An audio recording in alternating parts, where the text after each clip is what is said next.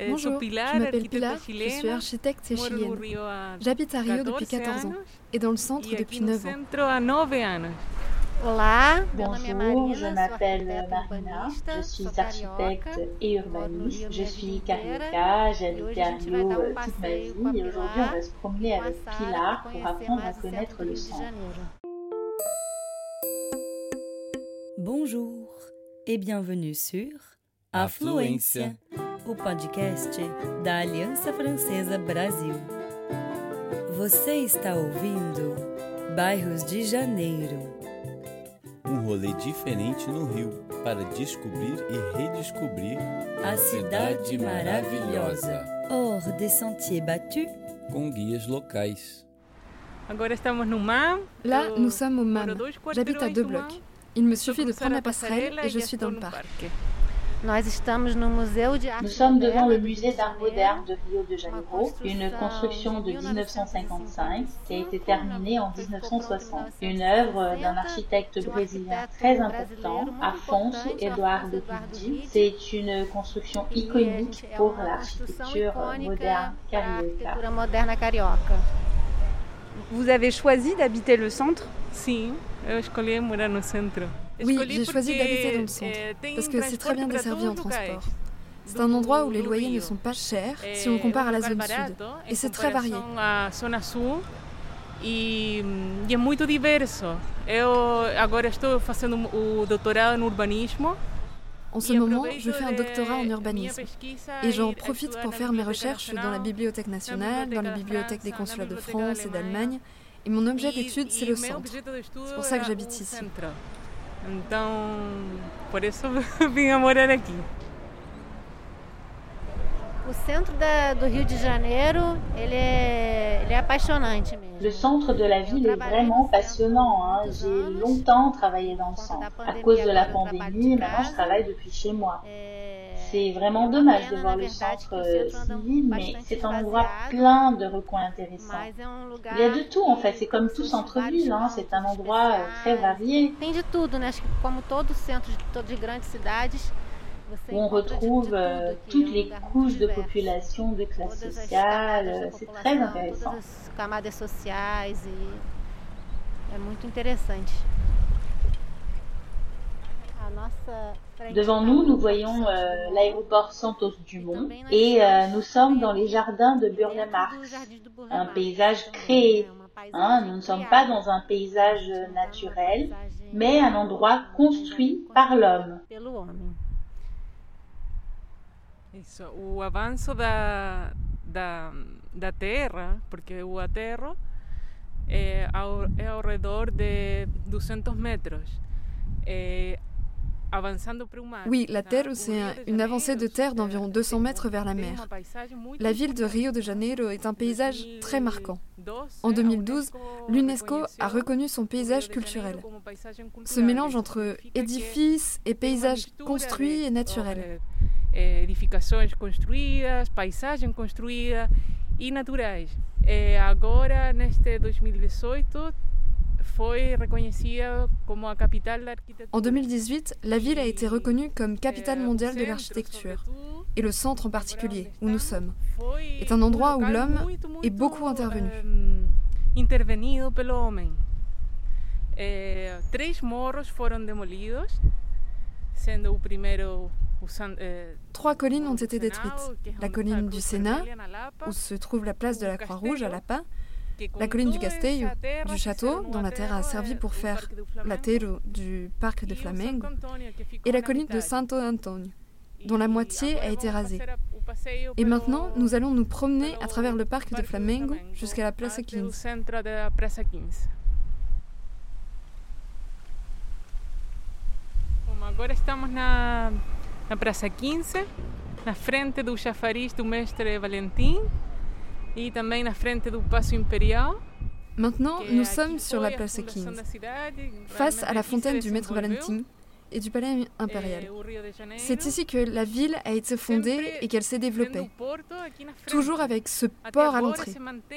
Jusqu'à aujourd'hui se maintient cette caractéristique d'accueil dans la ville, parce que les habitants des villes qui se trouvent au fond de la baie ou en face à Niterói arrivent ici et viennent travailler dans le centre.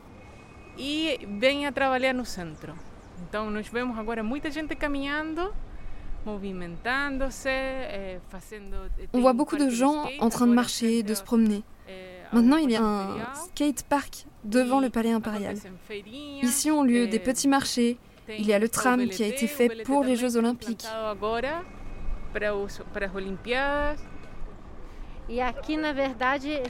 En fait, cette fontaine du maître Valentin représentait le port. Les bateaux arrivaient jusqu'ici et maintenant ça a été euh, recouvert de terre. Cette rue là-bas, c'est la rue Primeiro de Março, qui s'appelait la rue Direita. Elle est considérée comme la première rue de Rio de Janeiro. On y trouve plusieurs églises, les unes à côté des autres, des églises importantes de style colonial.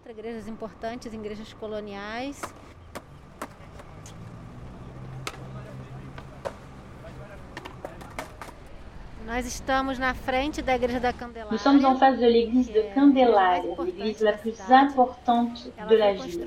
C'est une construction coloniale, sauf que la ville s'est totalement transformée tout autour d'elle. L'arrière de l'église donne sur une immense avenue, la Avenida Presidente Vargas, qui relie tout le centre de la ville à la zone nord, en direction de la Quinta da Boa Vista, qui était une des résidences de Dom Pedro II. A cidade se fundou entre quatro morros, tá? A primeira eh, La ville a été fondée entre quatre collines. D'abord, il y a la Rua Direita, puis les autres rues se sont construites en parallèle. Donc la ville s'est étendue à travers des rues étroites. Puis c'est avec des préoccupations hygiénistes qu'on a commencé à raser tout ça. Eh, a, cidade. E aqui retiraram três, quatro quarteirões. Ici, on a retiré trois ou quatre blocs pour construire cette avenue, tout en laissant l'église Candelaria au milieu. Et au bord de la baie, on trouvait toutes les infrastructures comme le Banco do Brasil, le premier du Brésil, la poste et les douanes. Correios e alfândega. E todos estes prédios que eram da, da Marinha. Tous ces bâtiments appartenaient à la marine. Maintenant, ce sont tous des centres culturels. Donc cette région se transforme en un endroit culturel. Et encore plus avec la rénovation des quais. Avant, c'était interdit par la loi d'habiter dans le centre de ville. De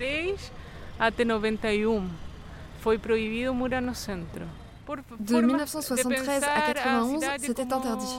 C'est dû à une vision de la ville comme ségrénée, avec d'un côté les lieux de travail et de l'autre les lieux de résidence. Tout était séparé. En vérité, il y a beaucoup de bâtiments dans le centre qui ont été construits pour être des logements au début du XXe siècle, qui ont ensuite été convertis en bureaux. Et maintenant, le maire a pour projet d'occuper à nouveau le centre, notamment avec des logements. inclusive com moradia. Mas também teve outro outro caso de administrativo, político administrativo, porque antigamente o Rio de Janeiro C'est aussi dû à des problèmes administratifs, parce qu'avant Rio de Janeiro était la capitale du Brésil. Dans les années 60, elle a été transférée à Brasilia. Donc beaucoup de bâtiments sont des bâtiments publics qui appartiennent à l'Union. O traspaso para outros, outros tipos de governança aconteceram à metade. Et le transfert vers d'autres types d'usages ne s'est fait qu'à moitié. Certains ont été abandonnés. C'est tout un processus qui n'a pas encore été résolu et dont on souffre encore aujourd'hui avec cet abandon de grands bâtiments. C'est de là que viennent ces projets de centres culturels. C'est parce que c'est la seule forme de les récupérer. Mais euh, tout ne peut pas devenir des centres culturels. Hein. Qui va payer pour tout ça? Vous avez vu euh, le, nombre de sans-abri augmenter vraiment beaucoup dans le centre euh, pendant la pandémie? Oui, cresceu muito. Por exemplo, eu, eu moro num un prédio résidentiel de Oui, énormément. Moi, j'habite dans un bâtiment résidentiel de 8 étages. J'habite au cinquième étage et avant je voyais de ma fenêtre trois personnes qui dormaient dans la rue en face de chez moi. Elles collectaient les déchets. Mais pendant la pandémie, j'ai compté jusqu'à 17 personnes et des familles avec des enfants. Inclusive familles con crianças. Eh, por estar na, no final da rua, eles tinham mais visibilidade para receber. Comme ils se trouvaient au bout de la rue, ils avaient plus de visibilité pour recevoir des dons, de la nourriture ou autre. Tous les matins et tous les soirs, plusieurs associations venaient leur donner à manger. Dan comida para eles, vêm carros de diferentes instituições a dar comida. É essa contradição, porque tem prédios que ficam fechados e não, não tem ninguém e mais la contradiction, c'est qu'il y a des bâtiments fermés avec personne à l'intérieur, alors que la population vit dans la rue. C'est un dilemme pour nous en tant que professionnels, mais aussi pour les gouvernants. Que faire de toute cette population qui est exclue? Comment la faire entrer dans le système? Comment conseguimos hacerlas entrar en un sistema?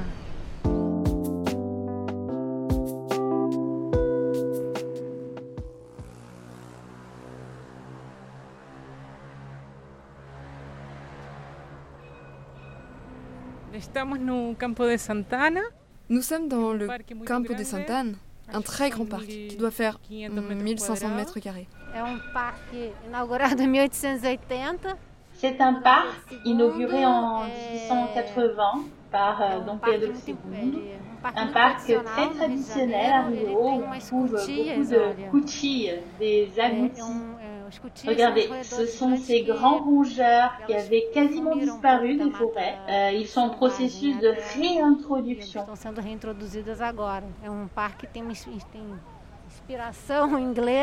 C'est un parc euh, d'inspiration anglaise avec des éléments français. Il a été fait par un paysagiste français, euh, qui a fait beaucoup de parcs à Rio et est très connu ici. Et c'est un endroit où, les gens euh, viennent, les gens qui travaillent dans le centre euh, viennent se promener ici? Non, non muito. Só utilizam para cruzar de, um, de uma rua para outra. Non, pas vraiment. Ils l'utilisent plutôt pour traverser d'une rue à l'autre. Mais il y a beaucoup de gens qui restent dans le parc sans faire grand-chose. Et d'ailleurs, c'est pour ça que c'est un peu dangereux. Parce que c'est un grand parc avec des endroits où on n'a pas beaucoup de visibilité. Mais c'est un très beau parc, notamment pour sa flore parce que Glasio était botaniste et il a collecté beaucoup d'espèces natives très originales. Donc si vous faites un tour, vous allez voir des arbres très grands, énormes. assim diferentes. Então, se você dá uma dá uma volta, você vai perceber que são árvores muito grandes, são enormes. Vamos dar uma volta. Vamos, pelo menos até tem um, um lago também. e muitos patos. Eu vinha a desenhar. Moi, je venais dessiner ici. Parce que c'est un lieu de passage où les gens vont de la gare centrale au centre-ville. Mais il faut toujours se mettre dans des endroits bien visibles où des gens peuvent vous aider au cas où il se passe quelque chose.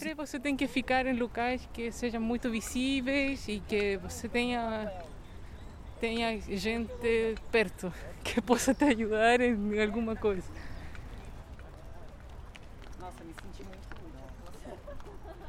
Estamos eh, perto da, da, do, da Cruz Vermelha. Nous sommes près de la Cruz Vermelha.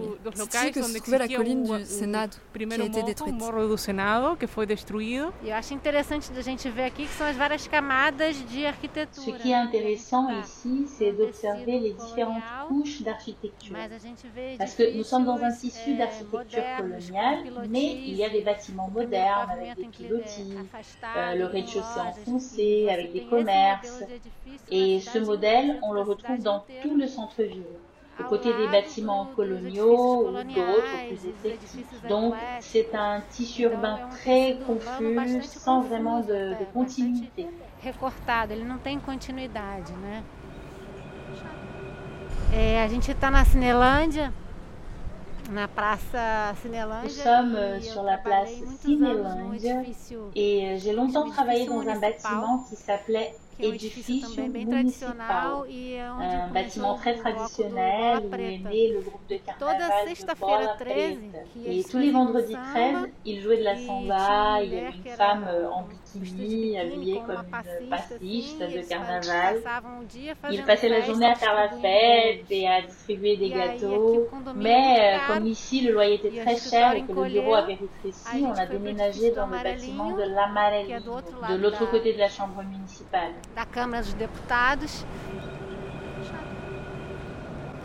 Essa praça aqui é uma praça que tinha muitos cinémas, né? C'est pas pour rien qu'elle s'appelle Cinélandia. Et les dessins au sol sur ces pierres portugaises font référence au cinéma. Là-bas, il y a des dessins qui rappellent des rouleaux de pellicule. como se fosse um rolo de câmera. É, este, este foi um projeto do finais do século XIX, se inaugurou C'est un projet de la fin du 19, début du 20e siècle. L'avenue Rio Branco a été inaugurée en 1905 et elle a été pensée comme un boulevard pour que les habitants et la classe bourgeoise viennent s'y promener, d'où les cinémas. Et também com empreendimentos do cinema. Então aqui acho que tem um, dois, três, tem mais de cinco cinemas neste quarteirão. Ici, il y avait plus de cinq cinémas. Et pendant très longtemps, quasiment tout le XXe siècle, cette place était un endroit de divertissement. Eh, au. Nous sommes face au théâtre municipal. De l'autre côté, il y a la Bibliothèque nationale, la Poste, le musée des beaux-arts, la chambre municipale et les cinémas. E né? O centro de, ativo. Pendant la semaine, le centre est très animé. Enfin, ça l'était. Mais pendant le week-end, comme il n'y a pas beaucoup d'habitants, c'est vide.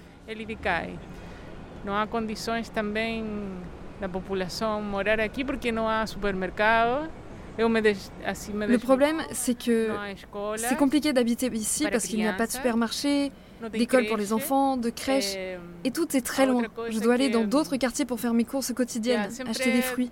Es muy distante. Yo tengo que salir a otro bairro para comprar mercadería, por ejemplo, supermercado, cosas diarias, frutas. Entonces, eh, yo voy de bicicleta, vamos, vamos al supermercado de bicicleta, botamos a mochilas de camping. Donc, on va au marché à vélo avec un grand sac à dos de camping. On fait les courses pour deux semaines et on achète des fruits et légumes une fois par semaine.